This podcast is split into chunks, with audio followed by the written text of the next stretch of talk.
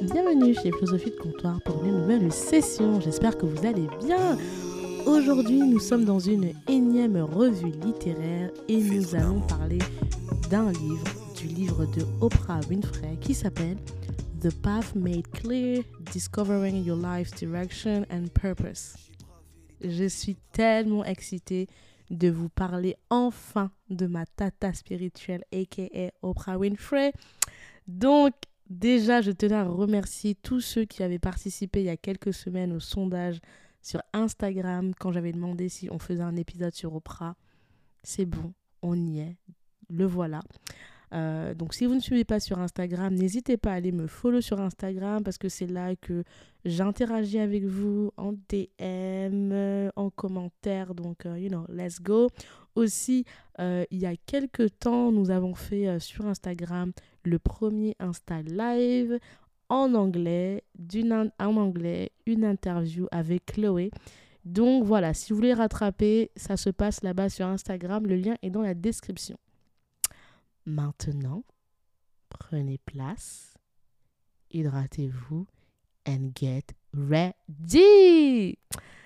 Oh là là, oh my gosh, qu'est-ce que je suis heureuse de parler de la seule et l'unique Oprah Winfrey. Donc déjà, on va faire un peu de contexte. On va présenter cette dame qui est Oprah Winfrey. Oprah Winfrey est une femme afro-américaine qui est née le 29 janvier 1954 dans le Mississippi aux États-Unis. Et aujourd'hui, elle est âgée de 67 ans. Et oui, oui, c'est une dame. Euh, aujourd'hui, elle est connue quasiment mondialement du grand public pour grâce pardon à son talk show The Oprah Winfrey Show.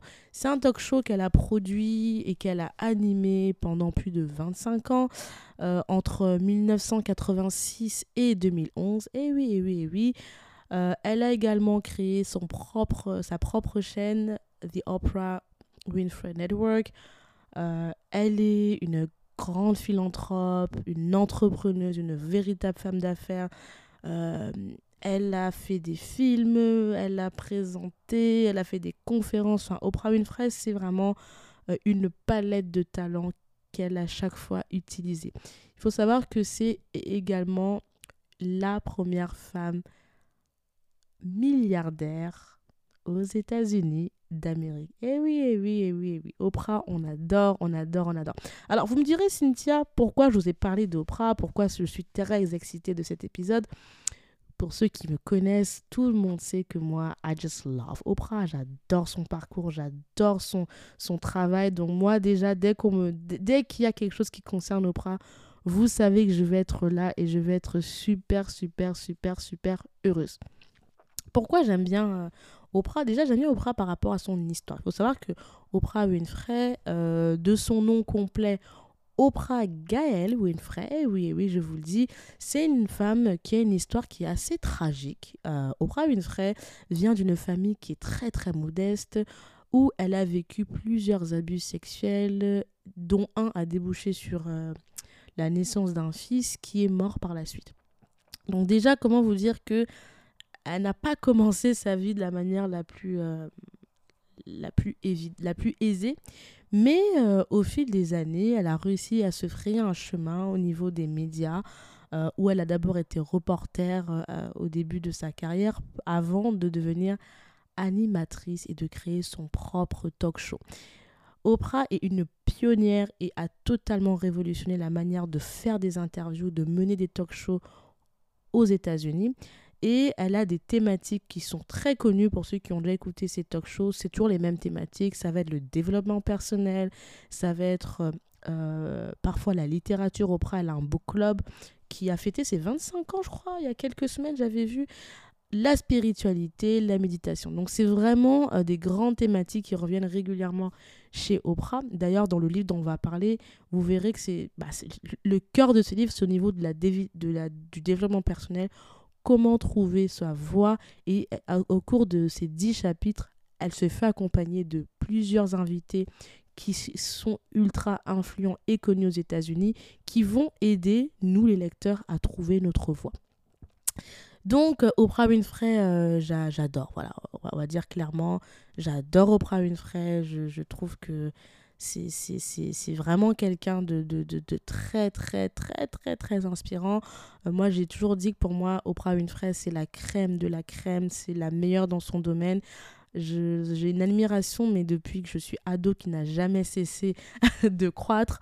Euh, Oprah Winfrey, j'ai regardé plein d'interviews qu'elle a faites. Quand j'ai appris l'anglais, quand j'étais adolescente, je m'amusais à regarder certaines de ses interviews en boucle pour pouvoir comprendre l'anglais euh, de mes acteurs euh, préférés. Donc, euh, j'en ai, consommé des interviews d'Oprah. Et d'ailleurs, je trouve qu'elle a, des, elle a une façon de faire des interviews, elle a une manière de créer des moments télé qui sont juste incroyables, que ce soit par rapport à ses, à ses, à ses silences, que ce soit par rapport au regard. Et puis Oprah, si vous avez déjà vu une de ses interviews, elle a une voix qui est assez, une voix un peu grave comme ça, euh, qui, est, qui, est, assez, assez marquante. Vous avez dû la voir récemment dans une interview qui a fait beaucoup parler d'elle, euh, la fameuse interview avec le prince Harry, Meghan Markle, dans un jardin euh, qui avait un côté un petit peu féerique, comme ça, très, très, très romantique quasiment.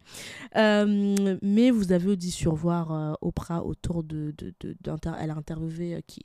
Barack Obama et sa femme, Joe Biden. Um, Leonardo DiCaprio, Brad Pitt, Jennifer Aniston, René Brown, um, Chopra, uh, Prioka, uh, elle, a, elle a interviewé tout le monde, Naomi Campbell. Uh, je crois qu'Oprah, en, plus de 30 ans de, plus de 30 ans de, carrière, elle a interviewé toute la crème de la crème des personnes les plus influentes aux États-Unis. Et d'ailleurs, quand j'étais au collège, j'avais un jeu que je faisais souvent avec des amis, quand me disait quand elle me disait ah j'aime pas Oprah je trouve qu'on en fait des caisses je disais mais la célébrité dont tu me parles est-ce qu'elle a passé l'Oprah l'Oprah Winfrey test? Qu'est-ce que c'est l'Oprah Winfrey test? l'Oprah Winfrey test c'est le fait. C'est le fait de est-ce que ta célébrité est passée chez Oprah? Et moi je m'amusais avec mes amis en disant si ta célébrité n'est pas passée chez Oprah je suis désolée de le dire ta célébrité doit encore travailler. Parce que si ta célébrité était une vraie célébrité elle serait passée chez Oprah. Et à chaque fois, ça m'a valu des, des, des, des, Comment dire ça? Ça m'a valu des, des, moqueries, des gens qui étaient un peu euh, énervés en disant non, mais t'abuses et tout ça. Mais bon, I don't care. Euh, Oprah aussi, c'est euh, bah, des, controverses. Hein. C'est une femme qui a, qui a vécu et qui continue de, vivre beaucoup de controverses. Le fait, par exemple, euh, elle a tenu des propos dans son show qui ont fait que certains, par exemple, euh, entreprises se retrouvent à voir chuter leur, leur vente. Je pense notamment euh, à une interview où elle exprimait le fait qu'elle avait vu un documentaire qui lui avait poussé à arrêter de manger de la viande, qui avait causé le fait que beaucoup de gens deviennent véganes. et elle, elle avait elle s'était vue coller un procès à cause de, de cette déclaration-là. et il y a beaucoup il y a aussi une controverse sur le fait que euh, beaucoup de gens trouvent ça problématique, le fait d'utiliser euh, la vie de personnes pour un show. Ça se discute. Euh, moi, je trouve que elle n'est pas la seule à le faire. Ça a toujours existé et que elle le fait très bien et que passer chez Oprah, c'est aussi un gage de, renommée, il faut quand même le dire, hein, pour beaucoup de célébrités et même d'hommes politiques. Quand vous passez chez Oprah, vous gagnez en sympathie, vous touchez un des plus grands nombres d'Américains euh, qui vont vous regarder, qui vont accorder à, Oprah une espèce de respect. Donc, euh, je trouve que dans cette histoire, si tout le monde y gagne. Et d'ailleurs, moi, quand on me demande de décrire Oprah en trois mots, j'ai toujours dit que pour moi, Oprah, en trois mots, c'est ceci. Le respect, l'influence et la vulnérabilité.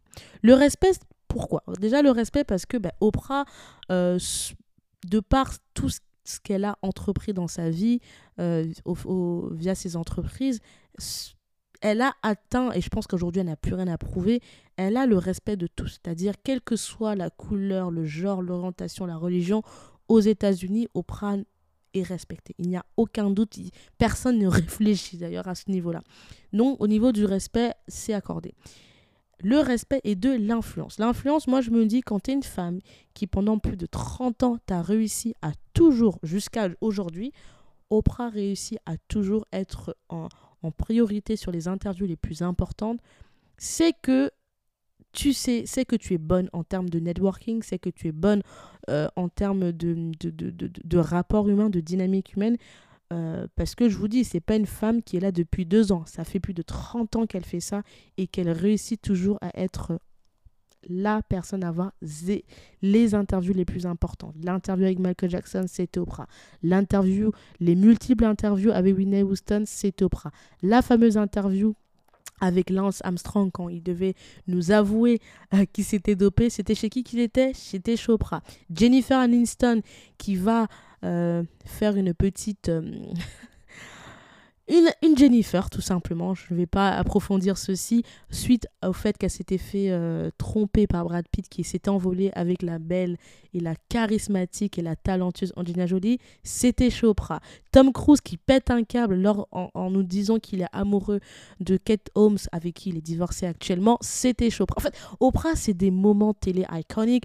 Euh, euh, Rihanna qui s'effondre chez Oprah en nous expliquant comment elle a vécu le fait de s'être, de fait euh, violemment agressée par son conjoint de l'époque, à savoir Chris Brown, c'était chez Oprah. Enfin, je pourrais continuer encore et encore pendant des heures tellement Oprah a créé des moments iconiques.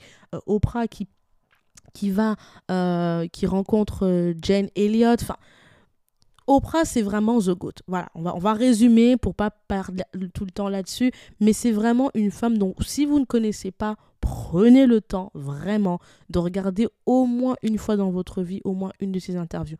Parce que c'est des moments iconique à, every time. Moi, je pense que Oprah, franchement, elle mériterait vraiment que des gens euh, fassent des masterclass sur, sur, sa, sur elle, sur sa façon de mener les interviews. Sur... Enfin, je vais pas tout dire, mais je pense qu'Oprah, la vie d'Oprah en elle-même mériterait à, elle toute seule euh, des, des masterclass sur différents pans de sa vie parce que c'est c'est une des femmes dont je trouve la, la vie et la carrière très, très intéressante.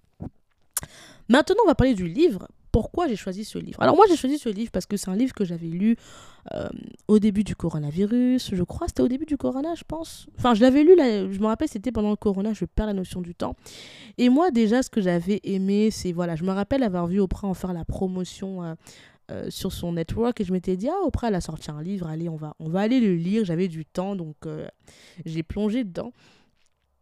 Et c'est vrai que, bah, comme je vous avais dit dans l'épisode 9 de mémoire, le, corona, ça a été vraiment pour moi un moment d'introspection, de, réflexion, de, de remise en cause de, de plein de choses de, de, la vie, de mes certitudes, affronter certaines choses personnelles.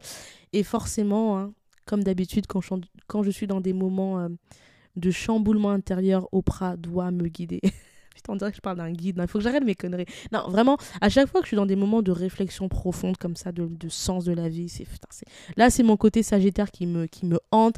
Dès que je plonge dans des moments comme ça où je suis en pleine réflexion sur des questions existentielles, j'ai pour habitude de, de regarder des interviews d'Oprah. Parce que je trouve que elle a tellement accueilli un vaste panel de gens qui ont des vécus différents qu'à chaque fois, je trouve la solution en écoutant des gens qui sont passés. Et en lisant son livre, justement, je l'avais lu en audio, j'avais euh, eu des moments de clarté, des AA moments, comme elle aime si bien dire. Euh, et c'est pour ça que je me suis amusée à le relire pour vous en parler. Alors ce livre, euh, c'est un livre qui se veut être une espèce de, de, de guide pour pouvoir voir clair sur son purpose. Purpose, c'est son but dans la vie. C'est un livre qui est, subdivisé en 10 chapitres où à chaque fois vous avez les deux premières pages Oprah qui vous parlent, euh, qui vous donne un petit peu sa, définition et le but du chapitre. Et à la fin, et puis par la suite, pardon, vous avez différents intervenants qui sont passés sur son show, qui vous donnent des bouts de savoir, des bouts de sagesse et des bouts de, des pistes de réflexion pour vous aider, nous les lecteurs, à y voir plus clair et à prendre des tips pour mieux avancer. C'est un livre honnêtement qui se lit très rapidement. Moi, je l'ai écouté en version audio et je vous recommande vivement de l'écouter en version audio pour la simple et bonne raison, c'est que dans ce livre, en fait, il y a Oprah, il y a la vraie voix d'Oprah et vous avez également la voix de ses invités. Et vous savez que moi, je suis une obsessionnelle, j'adore les énergies. Je pense que les énergies, c'est, c'est, on, est, on est tous une source d'énergie. Et je trouve que rien qu'en écoutant ce livre, vous pouvez percevoir l'énergie des invités, l'énergie d'Oprah, à des moments spécifiques, la vulnérabilité, le ton de la voix, et il y a tout un tas de choses qui se passent, et notamment euh, la, les dernières pages où Oprah euh, nous clôture le livre. il se passe un moment qui est très très chargé en émotions. Je ne vais pas, le, je ne vais pas vous le spoiler, je vous laisserai le, le, découvrir quand vous lirez ce livre, qui font que vraiment ce livre, pour moi, c'est un des livres que vous devez lire en version audio. Alors, vous me direz, il y a plein de choses qui ont été dites. Hein. Dans ce livre, on a des gens euh, très très connus qui, qui, qui, qui, qui, y parlent. Nous avons euh, la mentor de Oprah, à savoir euh, Maya Angelou. Nous avons, nous avons qui d'autre? J'ai ma petite liste là. Nous avons des gens comme Gary Zukav, dont Oprah mentionne à plusieurs reprises dans le livre que sans lui, il n'y aurait pas eu The Oprah Soul Sunday. C'est une émission qu'Oprah a fait, d'ailleurs c'est un podcast également que vous pouvez écouter où elle continue à faire ce qu'elle fait si bien, à savoir des interviews. Vous avez des gens comme euh, le vice-président Joe Biden, vous avez Jay-Z, vous avez la seule et unique Shonda Rhimes, vous avez euh, une des personnalités les plus connues quand on parle de spiritualité qui est Deepak Chopra, vous avez LeBron James, euh, Jeff Werner de LinkedIn, euh, Yalana Van Zaz. Enfin, je pourrais continuer euh, pendant des heures, mais vous avez vraiment des personnalités qui sont reconnues dans leur domaine, qui passent dans ce livre et qui nous partagent des bouts de savoir. Alors, moi, ce que j'ai aimé dans ce livre, Kerry Washington aussi, moi, ce que j'ai aimé dans ce livre déjà, c'est justement le fait que le savoir ne vienne pas d'une personne, mais de plusieurs personnes. C'est quelque chose que j'ai beaucoup apprécié parce que vous savez, je vous, ceux qui me suivent depuis le début, je fais partie de la team des gens qui estiment que nous sommes des êtres humains, par conséquent, nous ne sommes pas omniscients, et que du coup, on ne peut pas connaître tout. Si tu connais tout, c'est que tu es Dieu. Et or, Dieu n'est pas de ce monde, vous le savez bien. Euh, enfin, Dieu pour ceux qui sont croyants, ou bien l'univers pour ceux qui ne croient pas en Dieu. Enfin, en tout cas, être omniscient pas, ne fait pas partie des mortels. On va résumer ça comme ça. Et donc, moi, j'ai apprécié le fait qu'elles se servent de l'expertise, de l'expérience de vie de gens qui ont vécu des expériences totalement différentes et qui du coup ont une façon de voir les choses totalement différentes pour dire au final la même chose. Et d'ailleurs, c'est une des choses dont j'aime le plus dans les interviews d'Oprah, c'est toujours que chaque invité qu'Oprah va inviter, tu vas forcément apprendre quelque chose sur toi ou sur le monde ou sur les dynamiques humaines. Et ça, c'est quelque chose que pour les gens comme moi, et Sapio, c'est un régal. Oprah déjà ouvre le livre avec euh, la question à 1000, à 1 million de dollars, à savoir What is your purpose? Oh Seigneur! Alors moi, le mot purpose, c'est un mot qui résonne vraiment profondément en moi parce que ça me fait penser à Matrix, à une scène iconique pour tous ceux qui ont vu Matrix avec Morpheus quand il parle de purpose. Donc, D'ailleurs, c'est une notion que vous voyez dans beaucoup de films quand on vous parle de purpose. What is your purpose? What are you doing here? Pourquoi tu es sur Terre? Euh, que comptes-tu faire de ta vie? C'est quelque chose qui, qui a un côté quasiment tragique, je trouve, cette question, mais que j'adore. Et Oprah, tout de suite dans le livre, elle commence en vous disant What is your purpose? Everyone is born with a purpose. The reason you are here on earth. Oh my gosh. Quand Oprah te dit ces trois mots dès l'introduction, I was like, I just love this. J'étais trop contente. Pour ceux qui n'ont pas compris, c'est quel est ton but sur Terre? Pourquoi tu es là? Euh, Chaque personne qui est sur Terre est née avec un but. Et je trouve que c'est tellement, euh, c'est quasiment euh, spirituel hein, cette phrase, vraiment. Et donc, elle continue ainsi autour du livre, avec une autre question où elle t'explique que pour elle, il est important d'écouter son instinct, de suivre son instinct, de prêter attention à son instinct chaque jour quand on prend des décisions. D'ailleurs, elle se permet de citer le philosophe chinois Lao Tzu, euh, qui, qui, qui, a dit cette phrase qui est A journey of 1000 miles begins with steps. C'est-à-dire, pour pouvoir faire un chemin de mille lieues, ça commence par des petits pas. D'ailleurs, euh, quand elle t'explique le fait que tu dois écouter ton instinct, quand tu prends des décisions chaque jour, elle te pose cette question, toujours dans l'intro, on n'est pas dans le chapitre, hein, dans l'introduction, What matters most to you? Et elle te rappelle le fait que nous avons un temps limité sur Terre et que la vie le, la vie se vit quand tu as une mission à accomplir. Non, mais franchement, quand j'ai commencé le livre comme ça, j'étais déjà emballée. Je me Ce livre, je l'ai fini en une après-midi. Hein. Je vous dis, quand j'ai écouté ça, j'étais trop excitée. quoi. J'ai dit, non, Cynthia, c'est bon. Là, là, let's go. Let's go, c'est parti. On, on, en, route vers le monde, euh, le, le, monde du développement personnel. quoi. D'ailleurs, je précise, quand j'avais un épisode où je vous avais dit que Oprah, elle fait du développement personnel depuis tellement d'années que je comprends pas que certains le découvrent aujourd'hui. Je dois le réitérer ceci. Vous avez vu l'âge d'Oprah? Vous avez vu depuis quand je vous ai dit qu'elle fait euh, ce qu'elle fait depuis 1986 Elle a 67 ans, si je dis pas de bêtises. Voilà. C'est-à-dire que quand je vous dis qu'Oprah fait du développement personnel depuis très longtemps, ce n'est pas une blague. Elle le fait avant même ma naissance. quand elle a commencé son show, je n'étais toujours pas née, d'accord? Je suis née bien plus tard.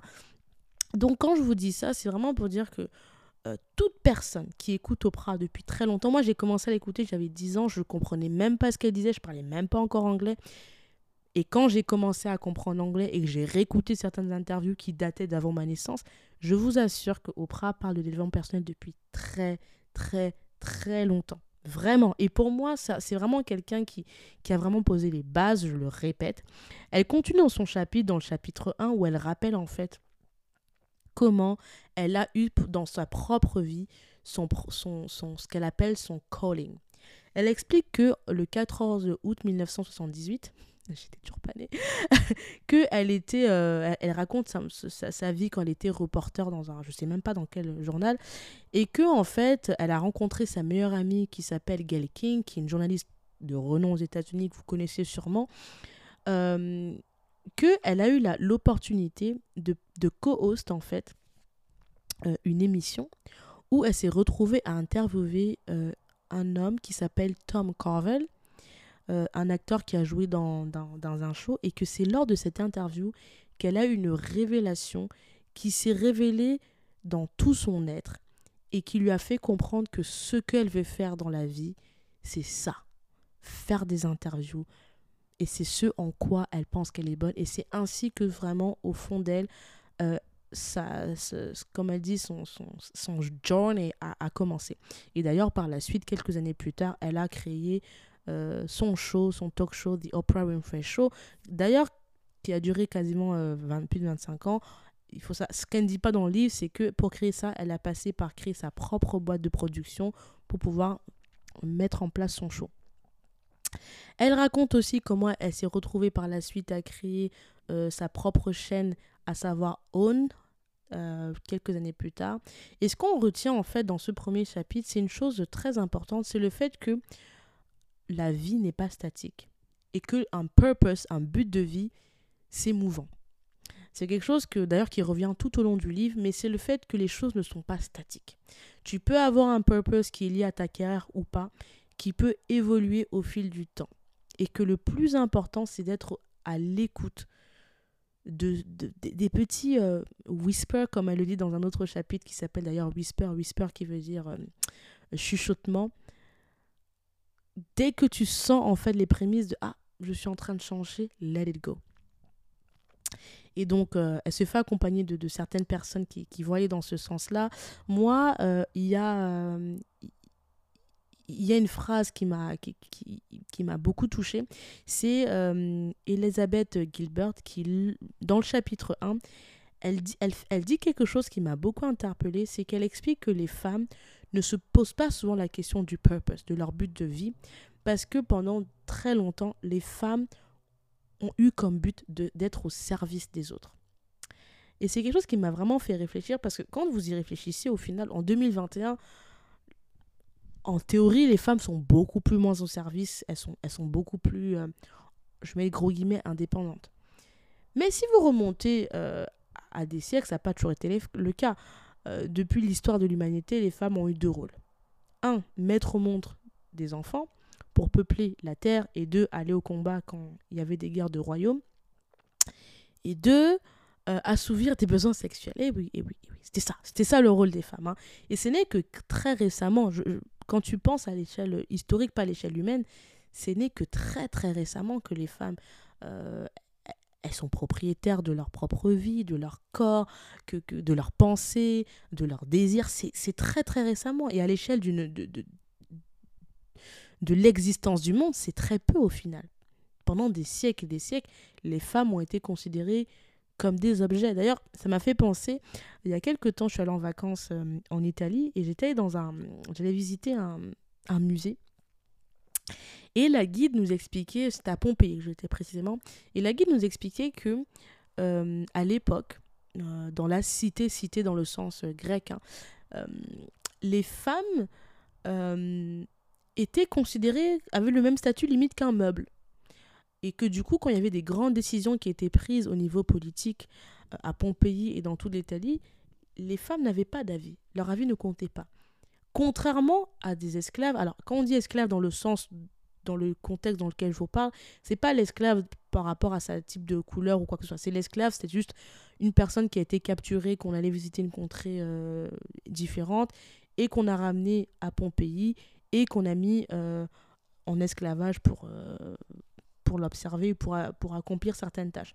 Et elle expliquait que les femmes, contrairement aux esclaves, n'avaient aucune possibilité de regagner une certaine liberté. Alors que les esclaves, à l'époque de Pompéi, ils avaient la possibilité pour certains, si on, on remarquait qu'ils avaient une intelligence ou une aptitude exceptionnelle, de pouvoir être libérés, euh, regagner leur, leur, leur, liberté en adoptant un nom qui allait être forcément pas un nom de leur choix, mais un nom euh, romain ou italien, et faire partie à part entière du peuple. Tandis que les femmes et les enfants n'avaient jamais cette option-là. Et je me suis dit, c'est tellement vrai en fait, quand tu, tu, c'est vraiment un truc qui m'a marqué quand j'ai lu cette phrase. Je me suis dit, waouh, c'est this is so true. Anyway, revenons à nos moutons.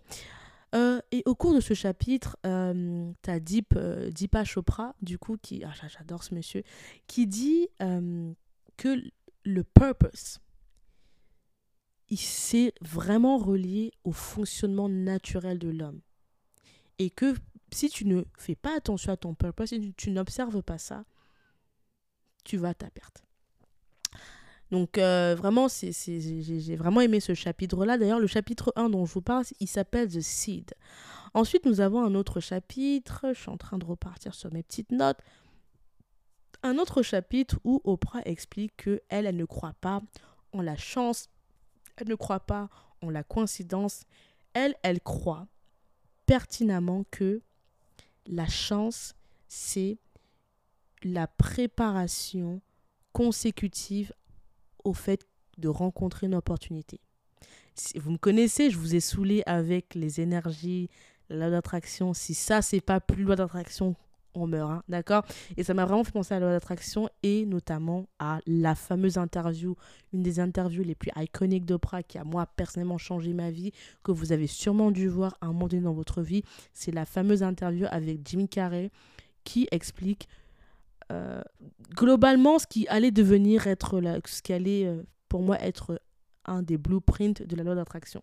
Si vous l'avez pas vu, regardez-le, c'est iconique, tout le monde la connaît. C'est une interview pour moi qui, quel que soit le temps et l'espace, tu la regardes, elle fait toujours le même effet. Euh, d'ailleurs, c'est une interview qui a, dont Oprah a parlé plusieurs années après pour dire à quel point ça a changé totalement l'essence même de comment elle faisait son show et des sujets qu'elle aborde.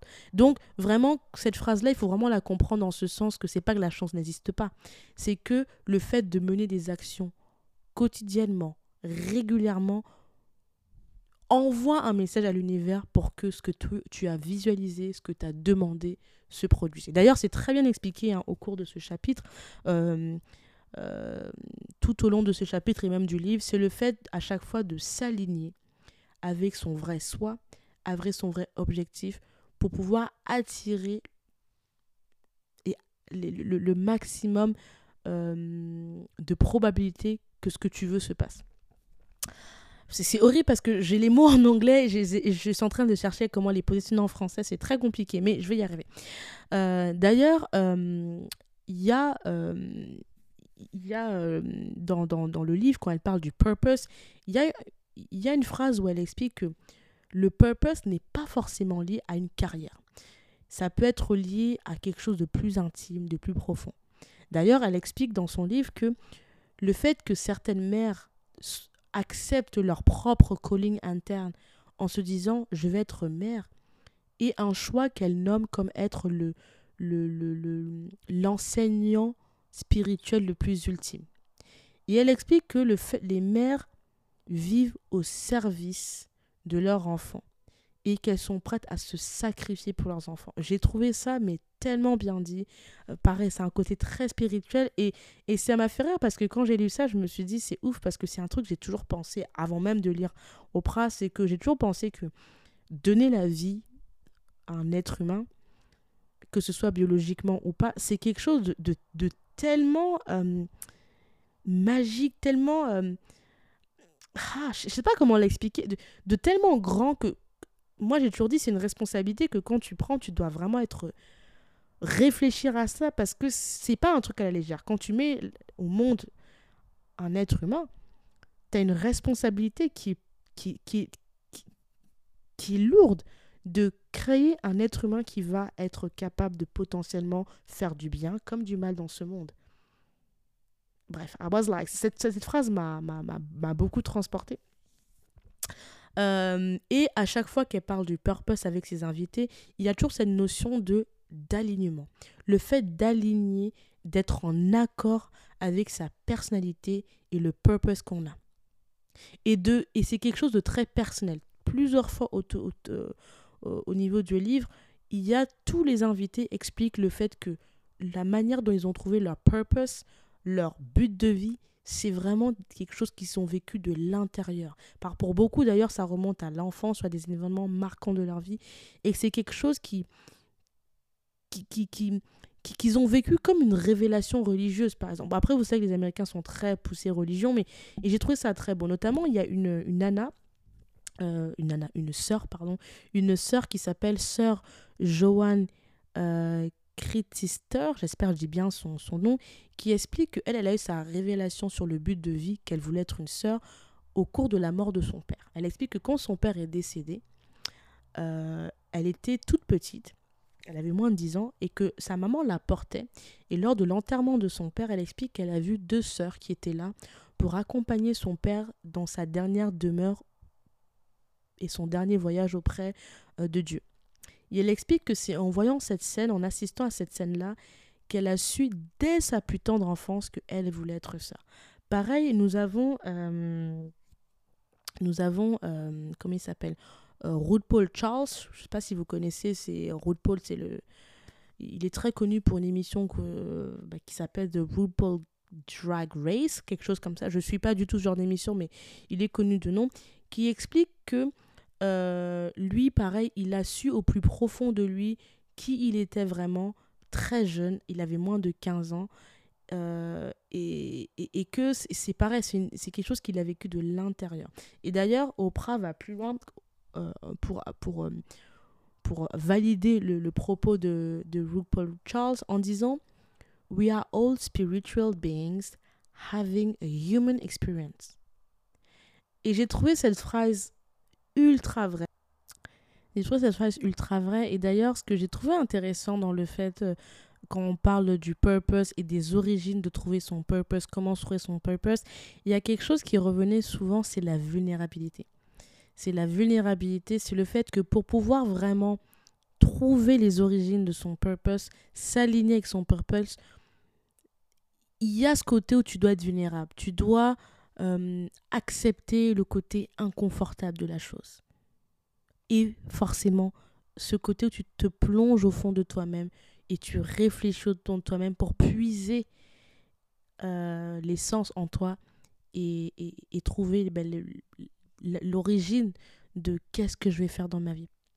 Et puis tout à l'heure, je vous ai parlé des whispers, qui est le chapitre 3.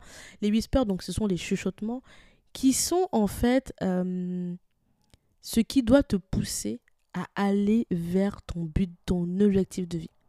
Et du coup, dans, dans ce chapitre-là, Oprah parle du fait que euh, les chuchotements, ce sont tous les signaux qui alertent l'être humain qui doit se diriger dans une direction et pas une autre. Et c'est des signaux qui peuvent euh, se matérialiser comme des signes, euh, de manière très physique et aussi de manière un peu plus discrète.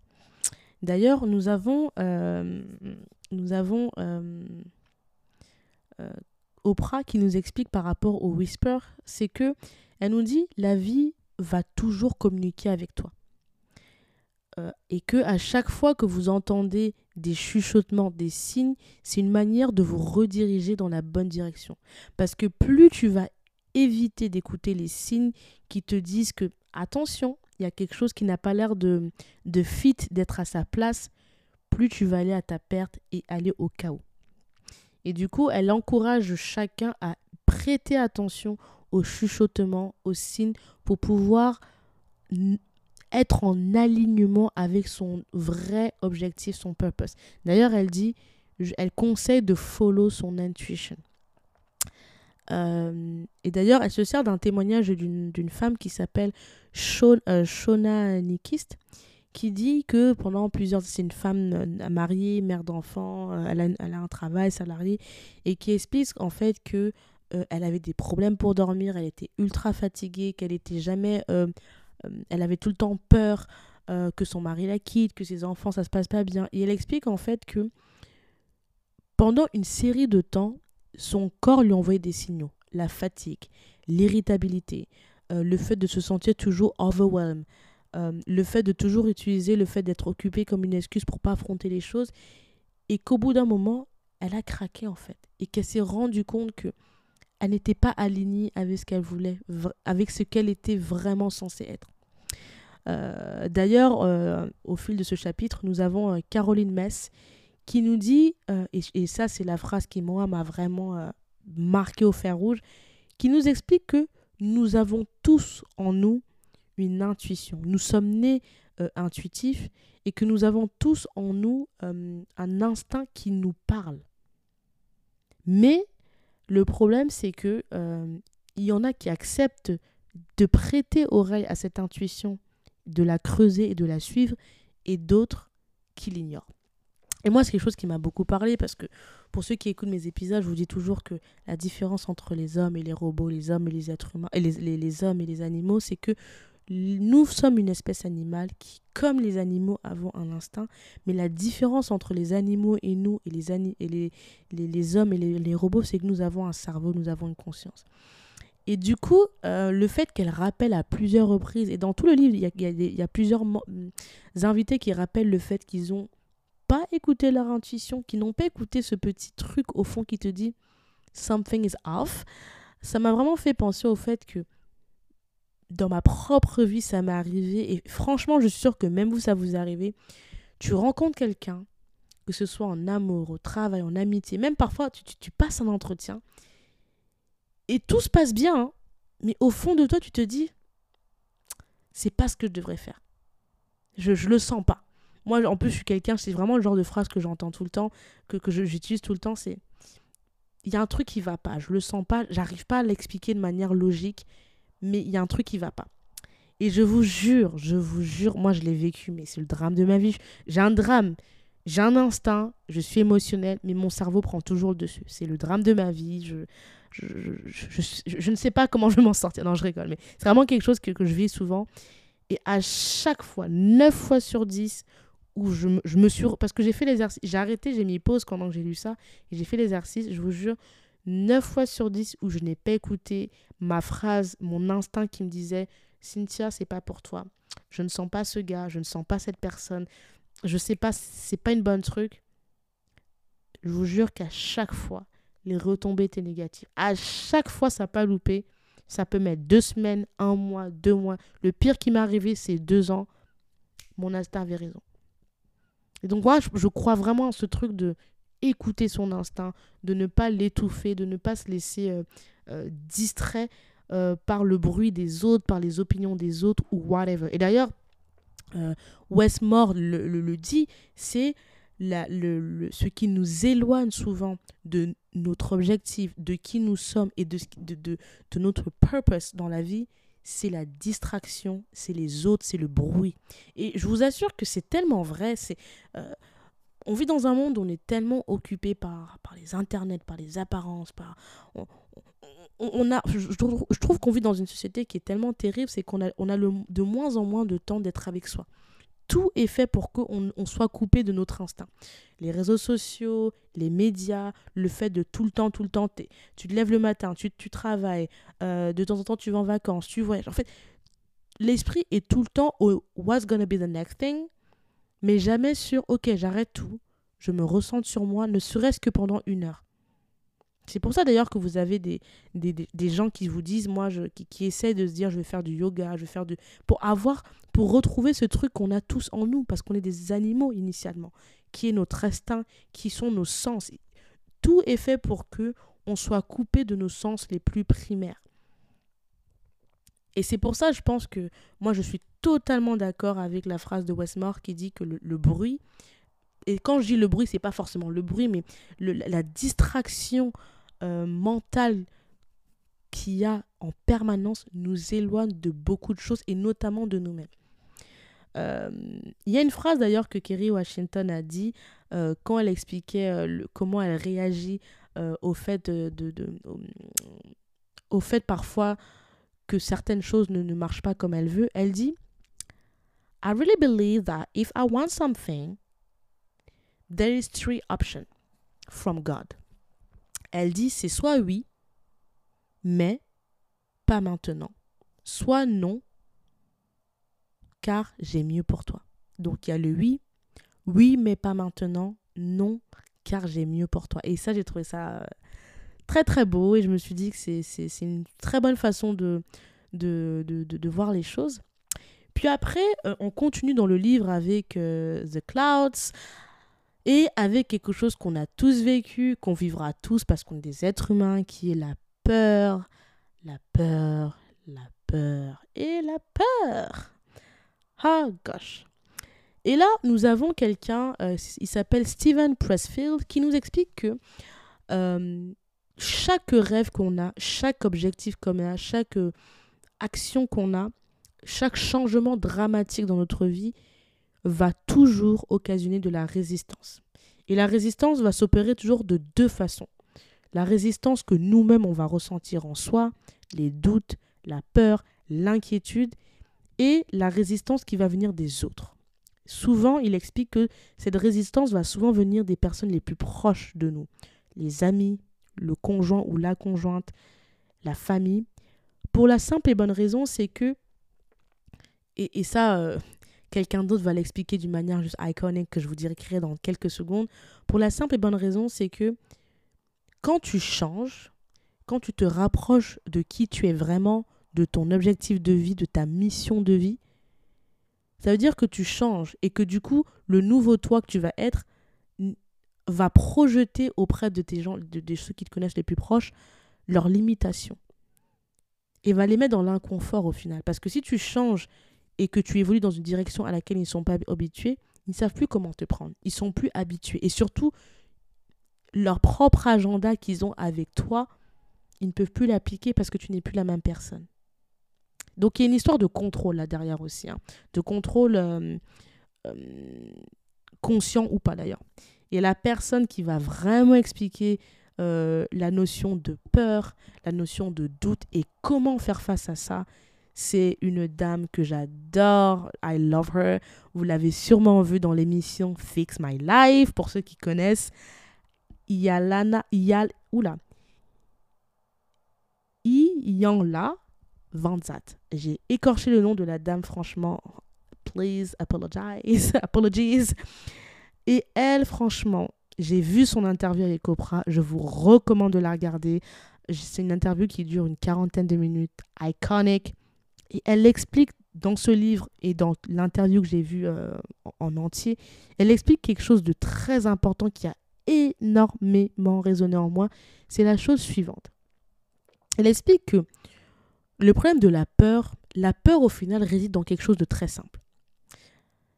Le manque de contrôle de soi et la vulnérabilité.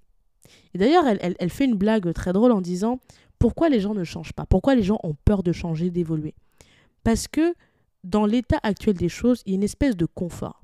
Et elle fait la blague très drôle en disant I know how to live as a, as a broke person. je le caricature, elle n'a pas phrasé comme ça, mais et ça m'a tellement fait. Quand elle le dit en interview, je vous jure, sa mimique et sa voix, je pleurais de rire. Mais c'est vrai, elle disait c'est facile de savoir comment vivre quand t'es broke. Entre guillemets, broke en anglais, ça veut dire pauvre. Tu sais comment c'est. Tu es habitué. Mais elle disait le problème du changement, c'est que quand tu changes, tu perds le contrôle. Tu perds le contrôle de toi, tu perds le contrôle sur le futur parce qu'il y a une part de incertitude qui fait peur. Et là où elle pousse encore le truc plus loin, et c'est là que j'étais en mode I just love this, c'est quand elle parle du fait de, euh, de. Elle parle de quelque. Je suis en train de lire mes notes. Elle parle du fait de pourquoi les gens ont peur euh, de, de, de, de, des relations avec les autres. Elle dit les gens ont peur des relations avec les autres parce que ça nécessite de la confiance. Ça nécessite de faire confiance à autrui et de prendre le risque de se faire trahir, de se faire abandonner, de se faire... Euh, euh, comment on dit ça Acknowledgement, manquer d'acknowledgement, je ne sais pas comment le dire en français. Et que le risque, c'est de se dire, est-ce que moi qui ai transmis ma, qui, ai donné ma confiance à autrui, je vais survivre la trahison, l'abandon, le manque d'acknowledgement? Est-ce que je vais toujours être OK malgré tout? Et j'ai trouvé cette phrase, mais. De toute façon, cette dame, elle est très, très profonde. J'adore ce qu'elle fait. I just love her. Euh, elle aborde des thématiques que j'affectionne particulièrement. Et je vous jure que quand elle a dit ce moment-là, j'étais en mode Oh my gosh. J'ai eu un AA moment. Et d'ailleurs, ça m'a fait penser à une expérience personnelle. Moi, j'ai toujours jugé, je juge, oui, effectivement. J'ai toujours, j'ai toujours été admirative des gens qui ont 10 000 amis. Parce que, comme elle l'a expliqué, moi, dans ma tête, je me suis toujours dit, si tu es ami avec 10 personnes, par exemple, ça veut dire que tu prends 10 fois le risque d'être trahi, d'être abandonné, d'être stable in your back et moi, c'est ce genre de risque que j'aime pas. Moi, je suis quelqu'un, j'aime pas ce genre de risque. Ça me, c'est mon côté lion qui parle. Je, déteste. Moi, je, déteste ce côté de on va te trahir. Et donc, moi, pour minimiser le risque, je minimise tout ça. c'est moi ce genre de gens qui j'ai toujours été vraiment admiratif. Moi, je vois des, j'ai des, des, copines et des connaissances. Ah mais c'est mon ami. Quand tu vois, ils ont 10 amis. Quand je me dis mais comment tu déjà 5 amis, déjà 5 amis, je trouve que c'est trop. C'est pour vous dire mon, level de de, de, de, de, de contrôle. Moi, je suis quelqu'un, j'ai besoin de contrôler les choses, ça m'angoisse. Moi, les gens qui ont des... je, ne comprends pas. Je, suis en mode, mais comment tu fais? Parce que pour moi, l'amitié au sens noble du terme, c'est-à-dire que c'est quelqu'un à qui tu fais confiance, avec qui tu partages des éléments de ta vie. Et du moment où tu partages avec quelqu'un tes opinions, des éléments de ta vie, tu prends à chaque fois le risque que cette personne te trahisse. Et pire, que quand votre amitié finisse, elle continue de te trahir. Moi, c'est quelque chose qui m'angoisse à la mort. Mais vraiment, moi, je, je, ce genre de risque, ça même dans la propre famille, je ne sais pas les gens qui disent, moi, je m'entends avec toutes mes cousines. Je me dis, mais tu peux pas t'entendre avec 10 cousines. C'est pas possible. Tu peux pas C'est-à-dire que tu multiplies à chaque fois tes chances d'être abandonné, trahi. I just, I think it's awkward to me. Mais, mais, mais, mais ça m'a beaucoup, franchement, cette interview, je vous recommande de la regarder. Elle est dispo sur, euh, sur le podcast d'Oprah est sur YouTube, si ma mémoire est bonne. Et c'est vraiment quelque chose qui m'a beaucoup, beaucoup, beaucoup, beaucoup, beaucoup, beaucoup fait réfléchir, qui a résonné en moi. Et ok, j'ai toujours pas de réponse, by the way, parce que, you know, euh, peut-être qu'il faut que je vive encore des choses dans ma vie. Mais voilà. Euh, et euh, il y a quelqu'un qui a dit une chose qui, qui a renforcé ma pensée, c'est par la suite, on a, on a un invité qui s'appelle Tim, Tim Storey qui nous explique que dans la vie, parfois, vous allez perdre des opportunités en or à cause des personnes qui rentrent dans votre vie, des personnes qui vont stuck life out of you. Entre guillemets, on appelle ça moi j'appelle ça des vampires énergétiques.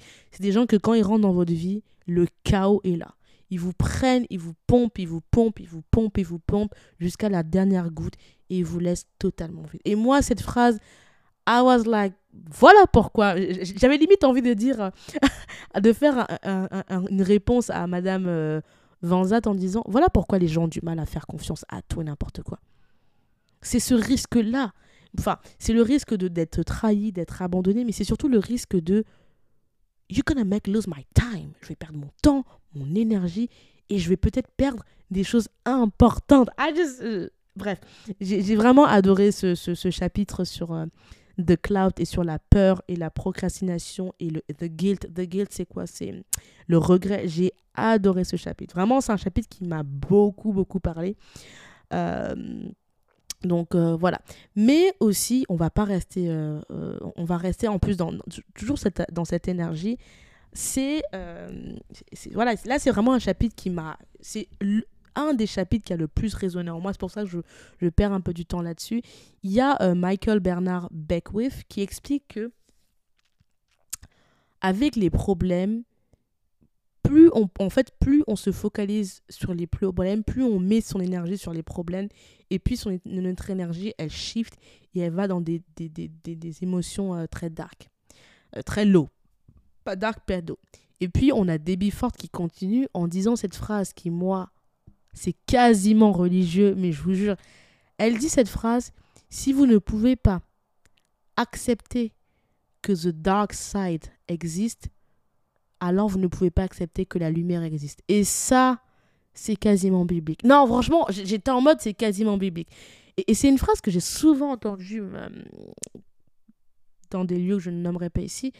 C'est que tu ne peux pas admettre que le bien existe si le mal n'existe pas. Ce n'est pas logique. Alors, en fonction des, des, spiritualités, des religions des gens, il y en a qui vous diront ça se discute, mais c'est quelque chose auquel je crois pertinemment. Et d'ailleurs, euh, je sais pas si vous avez vu ce film, c'est un très vieux film avec Al Pacino et Kenny Reeves. Comment ça s'appelle? Hmm. L'associé du diable, je crois que ça s'appelle L'associé du diable. C'est un vieux film euh, super, enfin, ça se regarde très facilement. Et il y a quelque chose comme ça qui est mentionné. C'est le fait que tu ne peux pas accepter que le bien existe si le mal n'existe pas. Et c'est une notion qu'on retrouve dans beaucoup de films. C'est une notion que le bien a besoin du mal et vice-versa. Le yin et le yang et, c'est toujours le même cercle vicieux en fait. Et que tu ne peux et, d'ailleurs il y a une phrase en français une expression française qu'on dit c'est euh, après la pluie le beau temps. Ce qui, sous-entend que pour que tu aies du beau temps il faut de la, de la pluie et vice versa donc c'est quelque chose qui m'a qui m'a beaucoup interpellé et qui m'a rappelé le pourquoi la peur. Pourquoi la peur de faire confiance aux gens pourquoi la peur d'avancer dans certaines directions parce que au final, il y a toujours cette notion de... La peur est vraiment liée à quelque chose de... de, de... C'est un problème de contrôle, d'incertitude et, et, et, et, et, de risque. C'est la peur, est, enfin, euh, quand je pousse un peu plus loin, le fait qu'on ait peur, qu'on a peur de se lancer dans quelque chose, on a peur de faire confiance à quelqu'un, on a peur de s'associer avec quelqu'un, finalement, c'est pas forcément les personnes, mais ça c'est souvent tu perds du contrôle. C'est le manque de contrôle et surtout, est-ce que si je prends ce risque-là et que ça se passe mal, parce que bizarrement, l'esprit humain, on pense toujours au côté dark. En tout cas, moi, je fais partie des gens qui pensent toujours au côté si ça se passe mal, est-ce que je vais survivre en fait? Est-ce que je vais être un phénix qui va renaître de ses cendres? Et ça, comme dirait Michael Singer dans le livre, Fear is the thing. Il faut aller à travers le truc en fait. Il faut vivre, il faut laisser la, la peur te transpercer, ne pas stay with you. Facile à dire, moins facile à dire et plus difficile à, à, à, à faire. Et puis forcément, dès qu'on parle de, de, de, la peur, vous vous doutez bien qu'après, on allait forcément parler de the map, de l'organisation. Et du coup, Oprah, elle parle d'un truc qui est juste iconique. Elle explique que euh, self-sabotage, le fait de, s'auto-saboter, c'est un cycle qui peut totalement détruire. Elle dit d'ailleurs qu'elle a vu plusieurs personnes avoir des, des, des, des, dreams, des rêves qui se sont totalement détruits à cause du self-sabotage. Et elle, elle, prend cette phrase de, de, de l'auteur qu'on ne présente plus, euh, qui est euh, Paolo Cello de l'alchimiste, qui dit ceci. Si tu veux quelque chose, si tu veux vraiment quelque chose, l'univers tout entier va conspirer pour t'aider à l'aspirer. Mais, mais, mais, et ça c'est Oprah qui le rajoute, avant de t'embarquer là-dedans, tu dois avoir une vision. Tu dois établir euh, le processus et tu dois croire au plus profond de ton cœur et de ton âme que ça va se passer. Et du coup, là, on est dans le chapitre 5 où elle insiste sur quelque chose qui est l'intention, la pureté de l'intention et le fait d'aligner le cœur et la tête. Je vous jure, très, franchement, hein, très biblique, très très biblique, très spirituel là. Là, on est dans des choses vraiment très spirituelles. Hein. Euh, toute personne qui a lu euh, la Bible, de loin ou de près, vous connaissez tous le ce qui compte, c'est l'intention. L'intention, est-ce que l'intention était bonne ou pas? Euh, Bref, voilà. Et d'ailleurs, dans ce chapitre-là, elle se focalise sur le fameux why. On revient toujours à ce why. Hein. Je vous en ai parlé dans le livre, de, dans ma revue avec Patricia Bright. Je vous avais parlé du why, le fameux why de Simon, euh, pour, dans le cadre de l'entrepreneuriat, etc.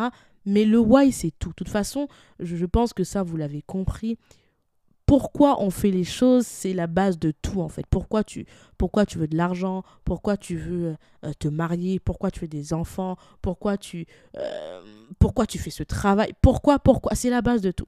Et ce que Oprah rajoute après le why, c'est quelle est ta réelle intention? Et la dernière question, et là j'adore Oprah. Oprah, de toute façon, je me dis, elle est très stratégique. La question que j'ai adorée, c'est comment vas-tu exécuter cette action? Et du coup, là, dans, cette partie du livre, on est vraiment sur la partie planification stratégie. Au début, on était dans la partie euh, très dans la tête, euh, chercher la source de son pourquoi, de la source, de qu'est-ce qu'on veut faire. On était dans comment on va affronter la peur, comment on doit écouter les, premiers signaux euh, de notre purpose et là, on est dans The Map qui est vraiment le chapitre de l'organisation. Là, on commence à être l'architecte. On met en, place les choses. Et là, reviennent des gens euh, très connus, notamment deux personnes que j'aime bien. On retrouve Madame préférée, a.k.a. Iyala Vanzat, qui explique quelque chose de très puissant, qui dit que quand vous avez une vision, la vision vient de vous du plus profond de vous. C'est quelque chose qui vous réveille, qui dort en vous, qui vous, qui vous, euh, qui move you with you, qui, comment, qui bouge en vous, qui grandit en vous. Et c'est une vision qui, même dans, les, dans vos pires moments, reste avec vous et va vous secouer. J'ai adoré. I just love her. I just love her. J'adore. J'aime beaucoup cette femme. de toute façon, voilà. Et puis, on a euh, Gary Zukav, qui est d'ailleurs, Oprah le cite à plusieurs reprises, qui est une des plus grandes inspirations de la création du Super Soul qui a, lieu tous les dimanches. D'ailleurs, c'est un podcast que vous pouvez écouter. Il explique que aligner sa personnalité avec son âme, c'est ultra important. Et que ce n'est que comme ceci que on peut devenir la même chose que l'intention de son âme. L'harmonie, la coopération, le partage et la référence pour la vie. Et enfin, le moment que je voulais trop, j'avais hâte de vous en parler, c'est une dame que j'adore énormément également. C'est Brené Brown. Brené Brown, si vous ne connaissez pas, vous devez la connaître. Je vous le dis, c'est she's iconic. Vous l'avez vu dans plusieurs shows. Elle est passée chez Oprah, elle est passée chez Jada Pinkett. Elle a fait plein d'interviews. Elle a fait un show sur Netflix. Elle a écrit un livre. Je crois qu'elle a même un podcast c'est la personne. Vous devez voir ce qu'elle fait. Soit vous aimez lire, vous lisez. Si vous aimez, vous êtes plutôt visuel, regardez son show sur Netflix. Si vous êtes plutôt team audio podcast, mais vous devez regarder un de ses écrits. I just love her. Euh, j'avais vu son interview d'ailleurs qu'elle avait fait avec Oprah. Moi, c'est une interview qui m'avait beaucoup ému, vraiment. Euh, c'est une maman, c'est une mère d'enfant qui euh, parle du courage, de la vulnérabilité. Vous savez que moi, c'est des mots qui résonnent en moi. C'est tout ce que j'aime au monde. Donc, euh, moi, dès qu'on parle de courage, de vulnérabilité, d'émotion, I'm just like, yes, this is for me. Um, et d'ailleurs, je dois citer que moi, j'ai connu cette, cette nana grâce à une amie qui, un jour, dans un moment justement où je me posais la question sur la vulnérabilité, les émotions, elle m'a dit, Cynthia, tu dois... Euh, écoute Brené Brown. Et moi, je disais, non, mais toi, tu m'aides pas. euh. Moi, je te dis que j'ai ce problème, je sais pas quoi faire, meuf, je, je suis perdue, j'ai l'impression d'être folle, what's going on? Et elle m'a dit, Cynthia, j'ai pas de réponse, je ne sais pas. Je vais pas te mentir, je, je ne sais pas quoi te dire, je ne sais pas. Mais ce que je sais, c'est que si tu suis cette dame, je te garantis que tu vas comprendre et que tu auras la réponse. Parce que je n'ai pas les clés pour t'aider, mais je sais que si tu écoutes du Brené Brown, tu vas trouver réponse. Et effectivement, quand j'ai découvert le contenu de cette dame, I was like, punaise, wow. Vraiment, j'ai eu un aha moment interne, quoi. D'ailleurs, thank you, girl. Je sais que tu me reconnais. J'espère que tout va bien pour toi. We keep on touch, girl. Merci beaucoup. C'est, ma... découvrir cette femme a changé ma vie et m'a vraiment alignée avec mes émotions. Je suis très émotionnelle. Les émotions, c'est le drame de ma vie. Je les vis de l'intérieur. C'est quelque chose de... C'est compliqué. Et donc, Brené Brown, dans le livre de Oprah, elle explique quelque chose qui est iconique. Prenez note. Allez regarder cette interview. Elle dit que euh, avec sa famille, elle a établi en fait des règles de conduite, de fonctionnement dans la maison, et qu'elle a écrit un manifeste qu'elle a lu à ses enfants pour que ce soit la règle de vie dans la maison. Donc elle a lu, c'est un long, un long manifeste, hein, ce qui est très intense en émotion. Je vous jure, quand je l'ai écouté, j'étais au bord des larmes. Et en fait, dans ce manifeste, j'ai j'ai pris deux phrases qui sont les phrases qui, moi, m'avaient touchée. Elle dit nous, donc au sens de sa famille, son mari et ses enfants, nous pratiquerons dans notre famille en show, by showing up, je sais pas comment le traduire, en laissant être nous-mêmes qui nous sommes vraiment, en acceptant et en honorant notre vulnérabilité. Nous, aurons toujours la permission d'être nous-mêmes les uns avec les autres, quel que soit ce qui se passe. Seigneur Marie-Joseph. Le manifeste entier, allez l'écouter. Quand vous lirez le livre d'Oprah, vous, vous verrez, il est ouf. Euh, franchement, c'est une des plus belles déclarations d'amour à ses enfants que j'ai lues euh, so far. Genre, je me suis dit, oh putain, moi, si je suis mère, je vais être comme ça avec mes enfants. Vraiment. C'est vraiment. euh, elle, dans, dans cette lettre qu'elle lit, d'ailleurs, dans le livre d'Oprah, vous l'avez, elle explique qu'elle veut que ses enfants puissent euh, montrer leur vulnérabilité, qu'ils puissent avoir le courage, qu'ils puissent s'aimer, qu'ils puissent s'accepter comme ils sont, qu'ils puissent se soutenir. Enfin, c'est un truc magnifique euh, qui m'a énormément touchée. Je me suis dit, c'est ça, moi, que je veux comme vie pour mes enfants. Je veux que mes enfants sachent que tu peux être qui tu veux. Je m'en fous de, de, de la couleur, de, de, du genre, de ce que tu fais. Just be yourself. Et je me suis dit, ce degré d'amour pour ces enfants, j'espère que dans ma vie, je pourrai l'avoir et le transmettre et que mes enfants le ressentiront. Ça m'a tellement touchée. Euh, notamment, vous savez, je suis une femme noire, ce n'est pas un secret. J'ai toujours euh, eu cet euh, agacement parfois dans la communauté où je me dis, pourquoi quand tu es une femme, tu peux pas exprimer tes émotions? Je parle d'une femme noire. hein. Pourquoi quand tu exprimes tes émotions, you're doing way too much? Oh my gosh, you're crying, girl, for real? Please, you're strong black woman. Keep it up. C'est un truc qui m'a toujours agacée. Euh, et à tort, euh, voilà, c'est le fait de tu peux pas montrer tes émotions, tu peux pas être vulnérable, tu ne peux pas avoir des sentiments, euh, des incertitudes parce que on te laisse pas cette place-là. Et c'est un truc qui m'a souvent agacée. Et quand j'ai lu ce, quand j'ai vu le show de cette femme et que j'ai écouté son interview, j'étais vraiment touchée en plein cœur. Et vraiment, je vous recommande notamment aux femmes noires, allez écouter ça.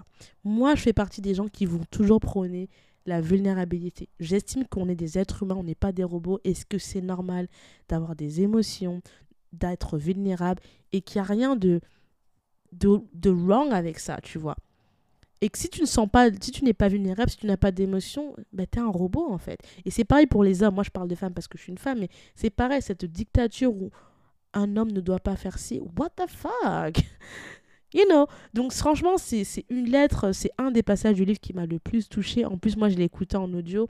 Et quand Brené Brown lit ce texte, tu sens une émotion, mais de ouf dans sa voix, que moi, j'ai énormément ressenti. C'est une émission qu'elle a très, très bien transmise.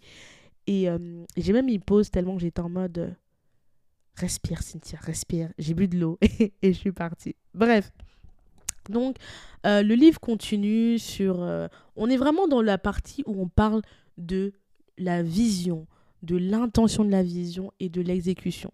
Et dans la partie exécution, nous avons euh, Jeff Warner qui est... je crois qu'il est le...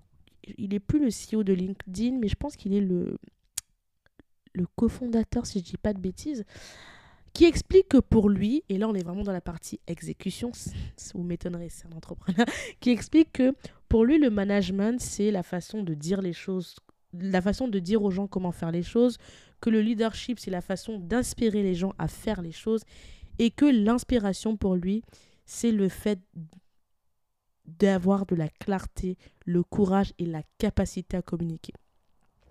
Donc, euh, donc voilà, et dans ce chapitre, on parle aussi de l'importante de la persistance, de continuer à faire les choses encore et encore et encore et encore.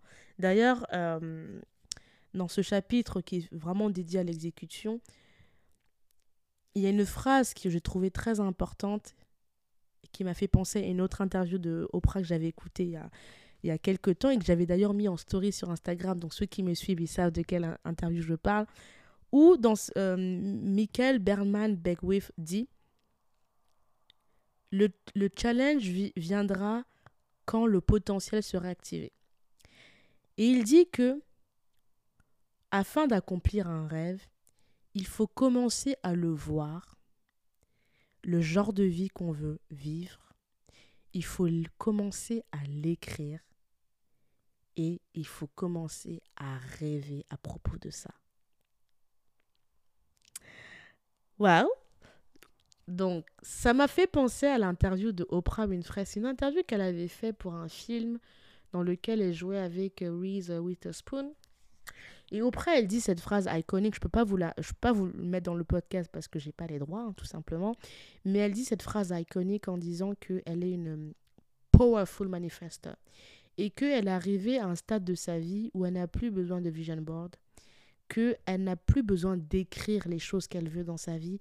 Elle a juste à y penser. Elle dit qu'elle a juste à y penser avec l'intention la plus pure pour manifester ce qu'elle veut. Ah ouais, ça. Moi, j'ai toujours dit, hein, je me rappelle, je vous avais mis en story, ceux qui, qui ont vu cette story il y a quelques semaines, vous app- vous, vous rappelez, j'ai toujours dit, le jour dans ma vie où je n'ai plus besoin d'avoir un vision board, un calendrier, enfin, pas un calendrier, mais d'écrire les choses que je veux pour que ça se passe dans ma vie. Le jour où j'arriverai au niveau où je serai comme Oprah, ça arrivera sûrement à 60 ans, who knows, où j'ai plus besoin de ça, j'ai des ailes qui me poussent dans le dos. J'ai toujours dit, j'ai toujours dit, parce que cette interview m'a tellement shake. I was like, girl, I love you. Et, d'ailleurs, c'est une interview qui a, qui a créé beaucoup, beaucoup de, de... Les gens, ils étaient tous, je me rappelle dans les commentaires, les gens étaient tous en mode, non mais Oprah, she's a goat. Et j'étais en mode, bien sûr, she's a goat. Elle fait ça depuis 35 ans. Bien sûr, ça fait 35 ans qu'elle fait du développement personnel, ça fait plus de 35 ans qu'elle nous parle de, de, de, du travail interne. Of course qu'elle fait des choses qu'on on est, le commun des mortels n'est pas capable de faire. Bien sûr que, bien sûr que she's a goat. I was like, yes. J'étais très hypée, vous pouvez voir. Bref, dans le livre, elle continue, on continue donc euh, avec plusieurs autres chapitres. Il y a un chapitre qui est très intéressant où euh, donc on a parlé de, du fait de planifier et maintenant comment ça se passe en chemin. Il y a un chapitre où Oprah, elle demande à, au basketteur LeBron James, c'est comment tu fais pour toujours rester on top de ton game sans, euh, sans flancher? Et lui, en fait, il explique que, dans le livre, il explique qu'à chaque fois qu'il flanche, qu'il n'est plus bon dans son game, c'est quand il commence à jouer pour les autres et qu'il ne joue plus pour lui. Oh my god! Et ça, c'est un, un témoignage qui m'a. Fou, j'ai dit, of course. Et d'ailleurs, euh, d'ailleurs, au, au long du livre, il y a cette notion de, qui, qui revient régulièrement c'est que quand tu fais les choses parce que tu te laisses distraire par le bruit dont je vous parlais tout à l'heure, par le bruit, par le regard des autres, parce que tu veux faire plaisir aux autres, parce que tu veux fit dans l'image que pour toi représenteraient les choses. Dans le livre, tout le monde, tous sans exception, répètent que dès que tu fais ça, tu quittes, tu, quittes du chemin et hop, tu vas vers le chaos, la distraction et l'échec. Et d'ailleurs, pour pouvoir éviter justement cette distraction, il y a Deepak Chopra qui explique que l'importance pour ne pas être distrait, pour vraiment être the most authentic version of yourself, c'est de vivre le moment présent, de parler du moment présent et de ne pas se laisser distraire par le passé, par le futur. Soyez dans le moment présent. Et comme Barbara Brown Taylor le dira bien, life, la vie, c'est comme un train. Tu fais des arrêts, tu fais des pauses, tu déposes des gens sur un, c'est comme d'ailleurs quand parfois on dit que la vie, il y a des gens qui sont dans votre vie que pour une saison. Je pense que c'est très vrai. Euh, il y a des gens que tu connais dans un monde de ta vie. Ils étaient good pendant ce moment-là de ta vie. Prochaine station, ils descendent. On continue le chemin. Prochaine station, d'autres en montent. Etc. Etc. Ainsi va la vie. Et puis, euh, nous avons, euh, nous avons la fameuse, un des chapitres que j'ai adoré. Euh, j'ai encore plein de choses à vous dire, mais il y a un des chapitres que j'ai adoré. C'est le chapitre qui s'appelle The Climb, le chapitre 7. Et ça, c'est un chapitre où j'ai appris quelque chose, les amis. Je ne sais pas si vous étiez au courant, mais moi je l'ai appris grâce à ce livre. C'est le chapitre qui s'appelle La montagne. Donc la montagne, la montagne. Déjà, j'aime bien l'analogie qu'Oprah fait avec le fait que la vie, c'est comme une montagne tu montes, tu montes, tu montes. Parfois c'est difficile, parfois c'est essoufflé, mais tu continues. Euh, et que ce n'est seulement que quand tu es au top de la montagne que tu te dis Ah, finalement, euh, Amel, je l'ai fait. Et en fait, euh, Oprah, elle, pour, pour illustrer son propos, elle parle d'une d'une musique que vous connaissez forcément tous, c'est une musique qui est très connue, qui s'appelle Ain't No Mountain High Enough. Na, na, na, na, ouais, je ne chante pas, je pense que je chante très mal. Mais c'est très drôle parce que dans le livre, Oprah, elle chantonne les paroles de cette musique. Beaucoup mieux que moi, bien sûr. mais du coup, vous la reconnaîtrez mieux. Quand vous lirez le, livre, vous verrez que cette musique vous parlera. Je vous mettrai dans, dans la description euh, le, les paroles du livre. Et en fait, là où moi j'ai appris, c'est qu'elle explique qu'elle a interviewé la femme du chanteur de cette musique qui est très connu. Le chanteur, c'est Nick euh, Ashford. La femme, c'est Valérie Simpson à la suite du décès de ce, monsieur, elle interviewé la femme. Et la femme explique qu'en fait, la chanson initiale, l'origine de la chanson, c'était pas une histoire d'amour. Pourtant, quand tu écoutes la musique, on dirait vraiment une chanson d'amour. C'est comme ça qu'on nous l'a vendue, euh, nous, à la radio. Elle explique que initialement, cette chanson, c'était une manière de rappeler les challenges auxquels euh, de, rappeler les challenges et de se motiver face aux challenges de la vie en fait. Et c'est pour ça qu'à chaque fois vous avez le refrain qui dit And no mountain high enough. Et euh, elle explique d'ailleurs que euh, dans sa propre vie, elle a dû faire face à des challenges qui l'ont beaucoup, qui l'ont beaucoup. Elle nous rappelle notamment le fait que euh, elle a été vivement critiquée pendant une période de sa vie de la part des médias quand euh, les performances de sa chaîne euh, Own, donc Oprah Winfrey Network, n'étaient pas forcément euh, là où il fallait, avec des critiques qui se moquaient en fait d'elle et qui se disent, ils ont fait une blague, je vous la dirai en anglais pour vous compreniez le sarcasme des médias, qui disait Oprah Winfrey is not quite holding her own, en référence à ta chaîne. Et elle expliquait en fait que ce qu'elle a retenu des différents challenges qu'elle a vécu, notamment face à son entreprise, et, ce qu'elle apprend euh, euh, aux filles qu'elle hein, basées en Afrique du Sud, c'est que dans la vie, il y aura toujours des, des, des, des, des retours en arrière, des détours, mais qu'il faut être préparé à échouer. Qu'il faut être préparé à échouer, mais à se relever.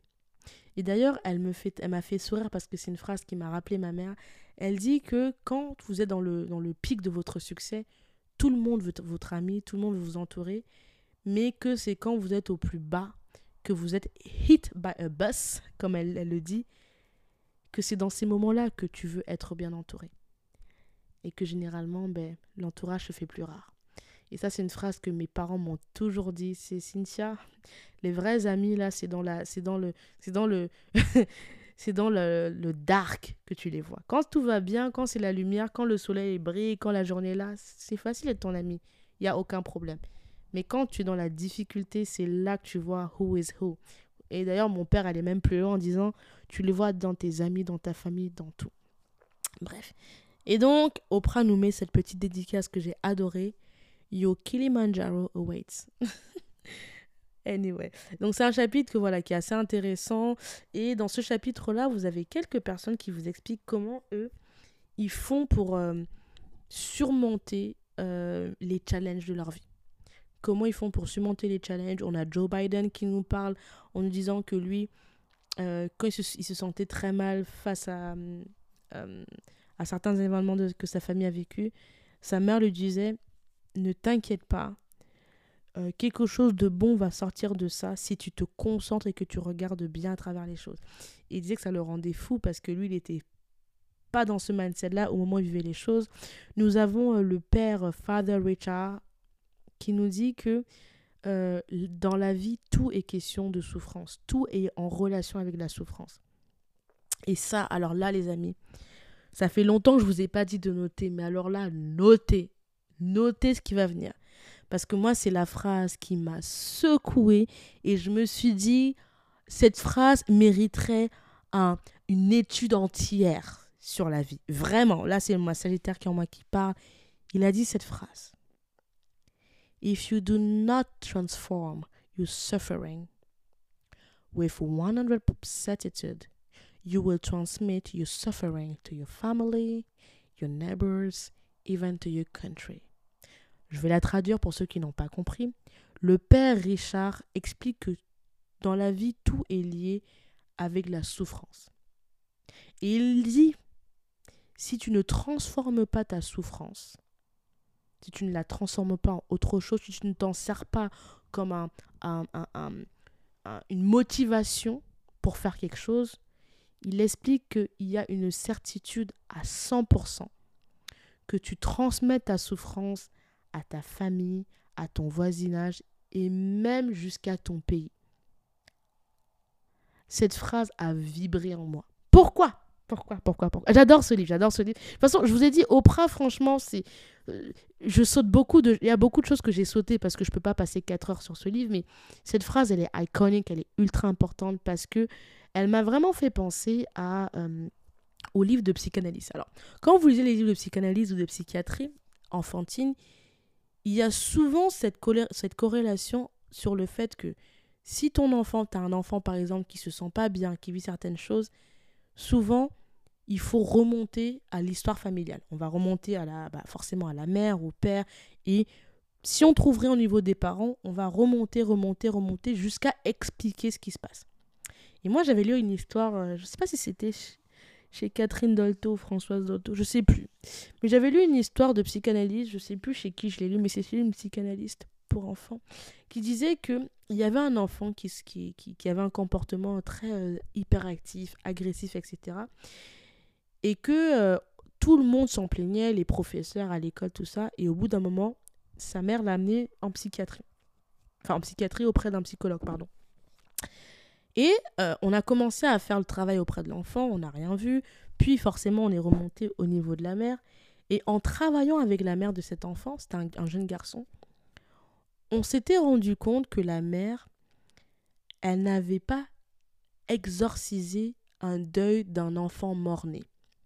On avait découvert, la psychanalyse qui avait euh, vu sa cette maman avait découvert que il y avait un des enfants, en fait, qui. La maman, initialement, quand elle avait eu ce fils, elle avait des jumeaux.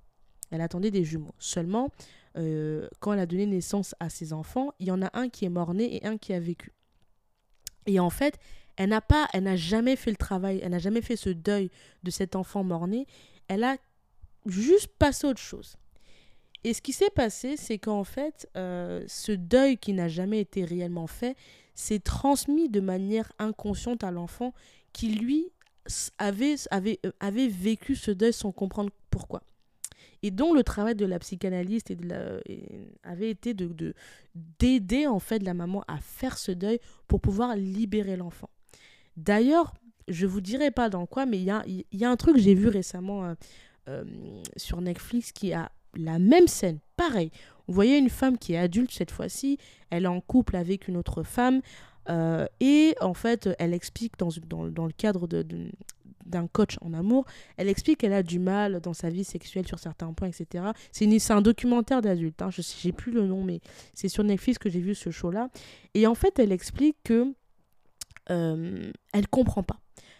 Elle va voir une praticienne euh, qui est un petit peu dans l'ésotérisme, hein, je précise, et au fil en fait d'une séance où on essaie de comprendre, en remontant, on se rend compte en fait que dans sa lignée, au niveau de sa mère, sa grand-mère avait vécu un deuil qu'elle n'avait pas exorcisé. Et du coup elle avait fait passer euh, sa peine, sa souffrance, ses idées noires à sa mère, qu'il avait fait passer à sa petite fille.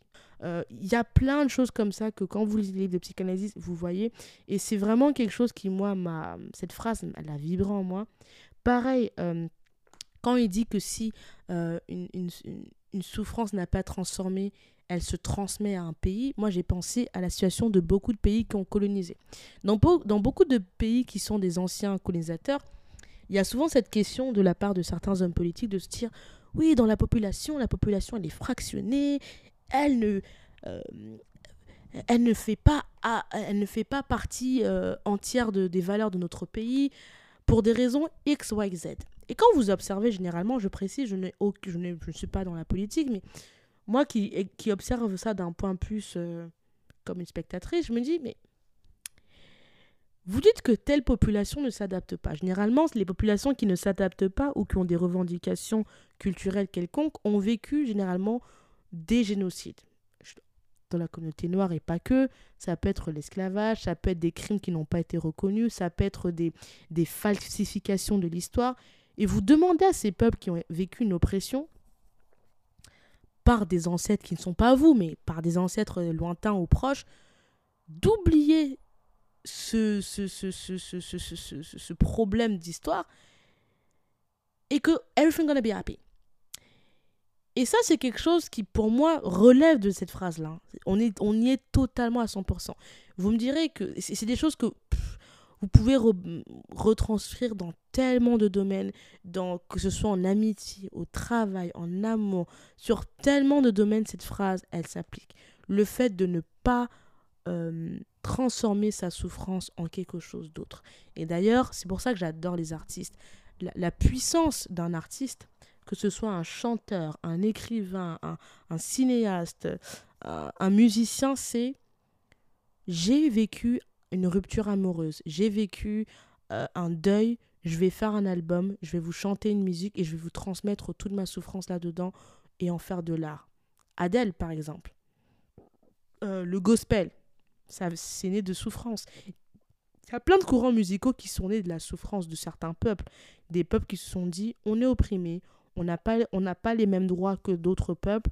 Créons un, un, un ou voire plusieurs genres musicaux pour exprimer notre souffrance et en faire quelque chose d'autre. Ça, c'est une manière de transformer sa souffrance en autre. Mais garder la souffrance. Et je pense que ça, moi, c'est moi qui rajoute. Là, il parle de souffrance, ce monsieur. Moi, je rajouterais, c'est pareil pour la colère.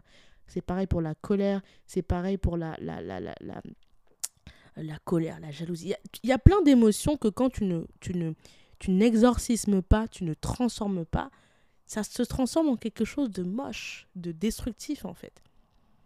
Parce que c'est une énergie. Moi, je, je, répète, la souffrance, la colère, la jalousie, l'envie, la peur, c'est une énergie. Et si cette énergie, elle ne circule pas, elle reste à l'état statique, elle te bouffe. C'est aussi simple que ça. Et ça, c'est quelque chose auquel je crois pertinemment. Est-ce que j'ai raison ou tort? Je n'en sais rien. Mais moi, je pense que quand on ne fait pas circuler certaines énergies, ça te bouffe. Ça te bouffe. Ça te bouffe. Et quand je dis ça te bouffe, c'est pas d'une manière. Euh, ça, peut te détruire, ça peut te créer des, maladies, ça peut te créer des psychos, ça peut te créer, par exemple. Vous savez, il y a des maladies de peau qui viennent parce que il y a des trucs qui sont pas exorcisés. Ça peut te créer de l'eczéma, ça peut te créer des insomnies. Enfin, ça se, ça se manifeste d'une façon physique parce que cette énergie n'a pas été exorcisée, n'a pas été, euh, euh, n'a pas été transformée en fait. Parce que l'énergie est censée circuler. Donc bref, ça c'était le moment, un des moments les plus forts du livre qui m'a vraiment marqué. Euh, je vous ai dit, le moment avec René Blanc m'a marqué, le moment avec euh, Iyanla Vanzat m'a marqué. Et ça, c'est le troisième moment du livre où j'ai eu vraiment un moment profond de révélation. Et puis après, le livre continue hein, sur la, la question du contrôle, sur la question de, de contrôler sa narrative, contrôler euh, sa propre destinée. Euh, il y a un chapitre aussi qui est assez intéressant sur le chapitre le fait de donner. Et là, c'est le chapitre avec Maya Angelou qui, l'ouvre, qui, est la, qui explique que euh, les gens ne vont jamais se rappeler de ce que vous avez fait ou de ce que vous avez dit. Ils vont toujours se rappeler de comment vous les avez fait se sentir. Euh, et que chaque moment de la vie est une opportunité pour être au service d'un autre être humain. Et là, en fait, on, dans ce chapitre-là, qui est aussi un chapitre qui m'a beaucoup marqué, on parle de d'une quelque chose qui est quasiment spirituel, c'est qu'est-ce que tu veux amener sur cette terre? Quelle est l'énergie? Là, c'est vraiment le mot qui emploie, c'est What is the energy you choose to bring to the world? Et là, on arrive dans les choses que, j'aime, comme je dis, l'énergie positive multiplie, fait grandir. Et d'ailleurs, Maya Angelou dit quelque chose que j'adore, c'est quand tu sais, enseigne, quand tu as, donne. Très, franchement, plus spirituel, les amis, tu meurs. Euh, donc voilà, là on est vraiment dans quelque chose qui est vraiment l'ordre. Euh, moi je trouve que c'est vraiment lié aux énergies, lié à la loi d'attraction. Et c'est lié aussi aux histoires du karma. Euh, c'est très dans, le, dans, cette, dans ce délire-là. Après, une fois de plus, hein, on y croit, on n'y croit pas, mais il y a toujours ce côté où quand tu as, tu dois donner. Et c'est très, c'est très intéressant cette phrase parce que, comme je vous ai dit, euh, Oprah Winfrey a toujours dit que Maya Angelou, c'est une de ses mentors spirituels, c'est son ultime enseignante. Si vous remarquez bien, quand Oprah Winfrey a fait son show pendant plus de 25 ans, elle a été connue pour des moments télé et notamment pour ces fameux moments télé où elle donnait à son audience qu'elle récompensait en faisant des cadeaux, que ce soit des, voitures euh, ou, ou, même des maisons, je crois. Euh, elle a été et elle est toujours engagée dans plein, euh, dans, plein d'actions de, de, de, de, de caritatifs. Cherchez le mot caritatif. C'est une des plus grandes philanthropes qui existent de son niveau. Et c'est vraiment lié à, ce, à cette histoire d'énergie. C'est le fait que j'ai reçu, je give back. Parce que le positif multiplie et grandit. C'est très c'est très spirituel. Moi, ça m'a fait penser dans la Bible au, euh, à la scène des poissons qui se multiplient. Enfin, bref, je dérive, mais voilà, ça m'a beaucoup fait penser à ça. Et, euh, et, et, voilà, donc le, le, livre est vraiment très intéressant. C'est un livre que je vous recommande de lire et je vous recommande de le lire jusqu'à la fin, s'il vous plaît. Parce que dans le dernier chapitre du livre, l'avant-dernière page du livre, il y a le dernier témoignage d'un des invités, euh, pas, enfin, si, entre guillemets, des invités de The Oprah Winfrey Show, qui dit une phrase, les amis, qui clôture à merveille le livre et qui, moi, m'a fait pleurer.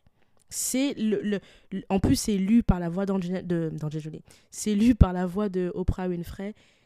Et je vous assure que quand j'ai à la fin de ce livre, quand je, me suis, je suis arrivée à la fin et que j'ai écouté la dernière phrase, je me suis posée, j'étais au bord des larmes, je pleurais.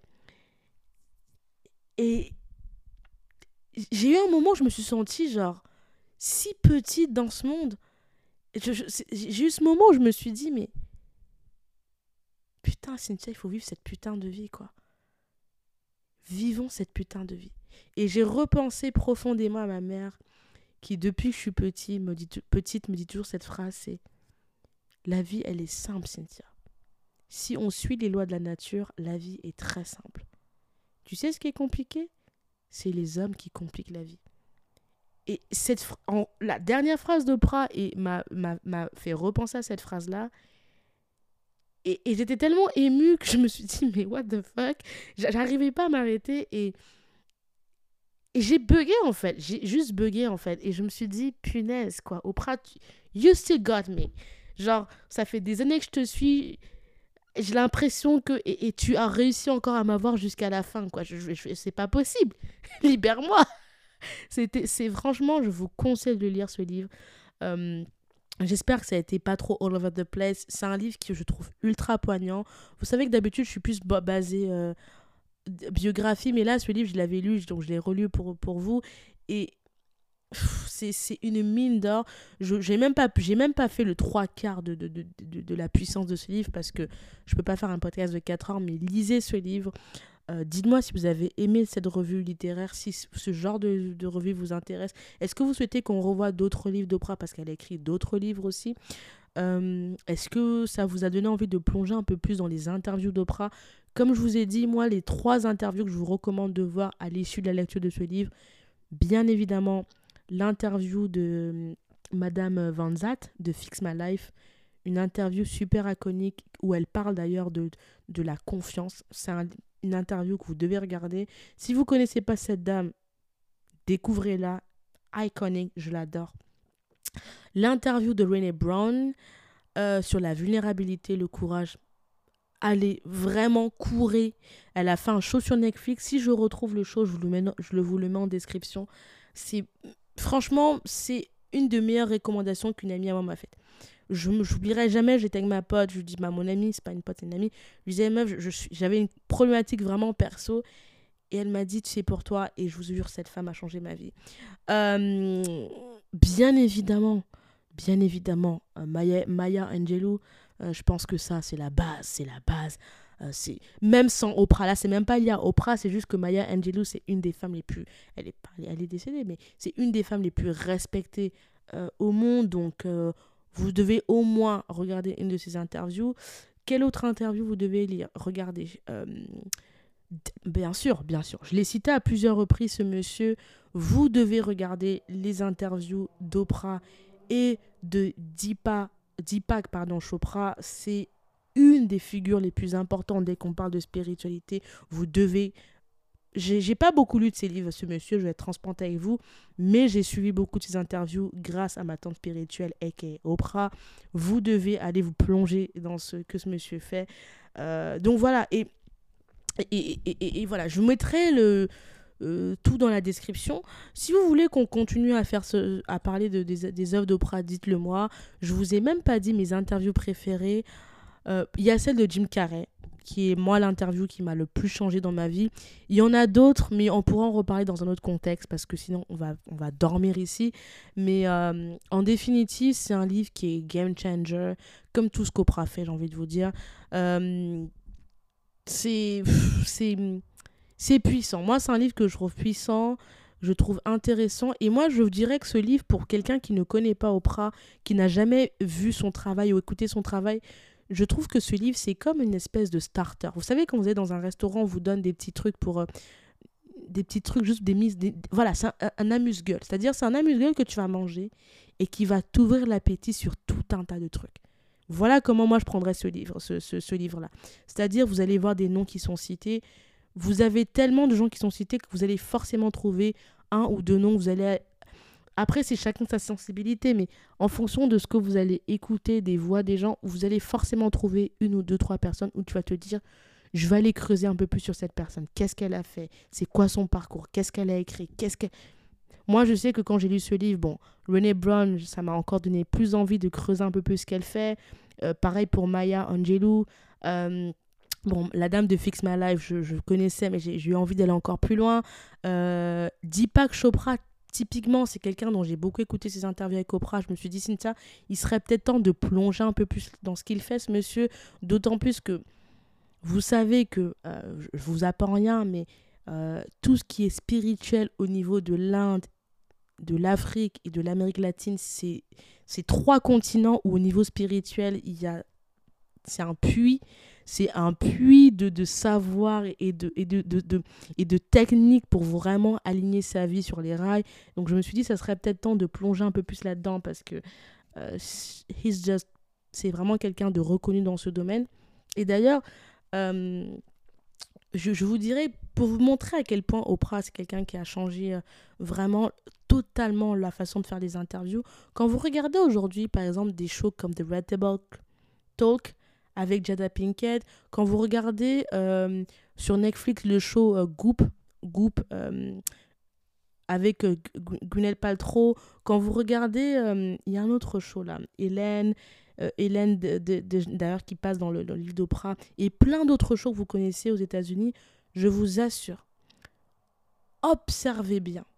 Vous verrez qu'à chaque fois, à chaque tous, toute personne qui connaît ce qu'Oprah fait vous, remarquera Ah, c'est très Oprah ça. La façon de poser, la façon d'aller sur des sujets, de mettre certains sujets un peu tabous, c'est très, très Oprah. C'est très Oprah. Et c'est bien parce que ça prouve que ce qu'elle, sa méthode fonctionne et c'est ce que les gens veulent. Moi, quand j'ai vu, euh, quand je regarde The Red Botok, je vois euh, Who is the original? Quand je regarde, quand je regardais le show Goop Lab de Gwyneth Paltrow, I was like, ooh, I see some Oprah shit there. Parce que il y a une façon d'aborder les sujets que si tu n'as pas vu Oprah, tu comprends pas, tu vois pas le lien. Quand tu as vu des shows d'Oprah, il y a plein de façons de poser, même le fait de faire certains podcasts. Ça refait un talk show sur YouTube. Je, je vous dis, il n'y aurait pas eu d'Oprah, il y a plein de choses qui ne se feraient pas de cette façon-là. Donc, c'est vraiment une femme dont que tu aimes ou tu aimes pas, tu dois connaître ce qu'elle fait. Tu dois au moins avoir vu au moins deux, trois interviews de ce qu'elle fait pour comprendre le pourquoi certaines choses se font telles qu'elles se font aujourd'hui. Parce que si tu ne fais pas ça, tu passes à côté de, de vraiment... Tu, passes à côté de plein de choses dans ce monde. Vraiment. Donc euh, voilà. Merci de m'avoir écouté.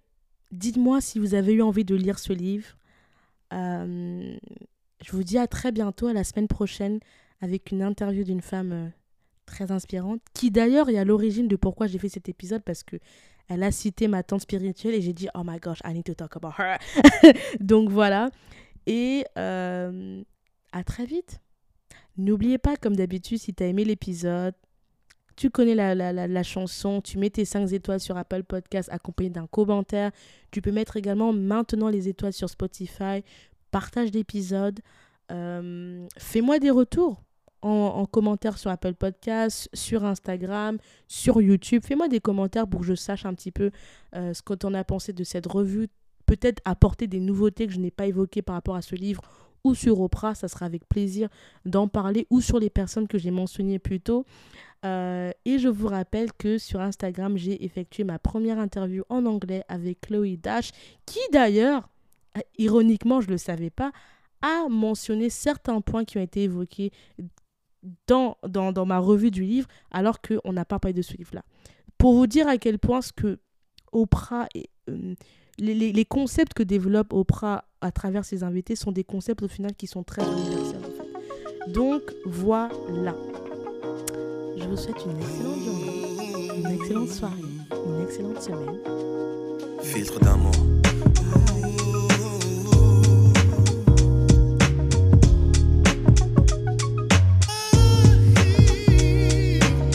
Les dangers, j'ai traversé les eaux. J'ai marché sur la presse pour caresser ta peau. Je promets de te construire un château dans les ciels et d'arrêter le temps pour que notre histoire soit éternelle. D'affronter tous les obstacles, les tempêtes, les cyclones, de combattre et d'abattre les cerbères, les cyclopes. Pour te chanter des mélodies que tu seras seul à entendre. Je t'inventerai un langage que tu seras seul à comprendre. Tu es le spectre de ma vie, tu hantes mes jours, mes nuits, l'objet de mes rêves, le théâtre de mes envies. Je déplacerai des montagnes, je décrocherai la lune pour qu'enfin ta vie et la mienne ne fassent qu'une. Quel est donc ce sortilège Je suis comme prise au piège de mon amour pour toi, car ta beauté ma siège, je t'offrirai des pierres précieuses et des rivières de diamants. Je pourrais freiner mes envies, tu m'attires comme un aimant, un aimant, un aimant.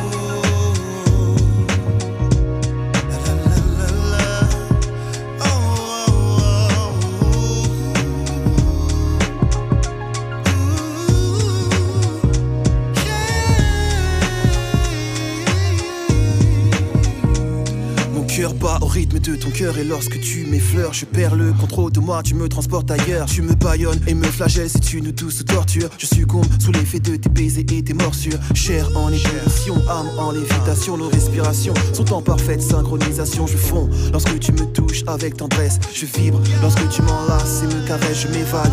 Quand tes lèvres se posent sur les miennes, je ne sais plus où je suis, j'ai le feu dans les veines, ouvre les portes de ton paradis, je veux goûter ton eau de vie. Forme fascinante envahissent mes rêves et j'ai envie de voir l'érotisme à son paroxysme connaître chaque atome de toi. Tu es ma friandise nos âmes et nos corps sont en accord jusqu'à la petite mort qui je l'espère laissera place à la vie dans ton coffre fort coffre fort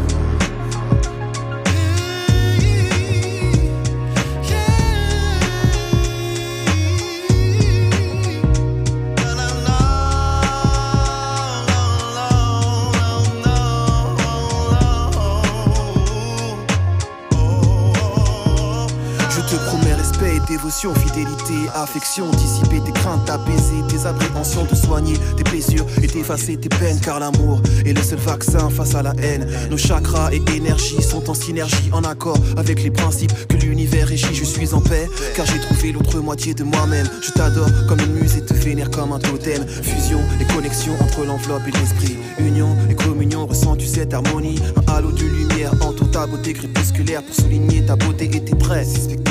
Jamais je n'aurais cru pouvoir m'accomplir ainsi. Trouver une personne qui donne un sens à ma vie, car enfin tu m'appartiens et je t'appartiens. Le pouvoir d'amour a choisi de croiser nos chemins, nos chemins. Le pouvoir de l'amour est plus fort que l'amour du pouvoir, du pouvoir, du pouvoir. Car l'amour est le seul vaccin face à la haine. Le pouvoir de l'amour est plus fort que l'amour du pouvoir.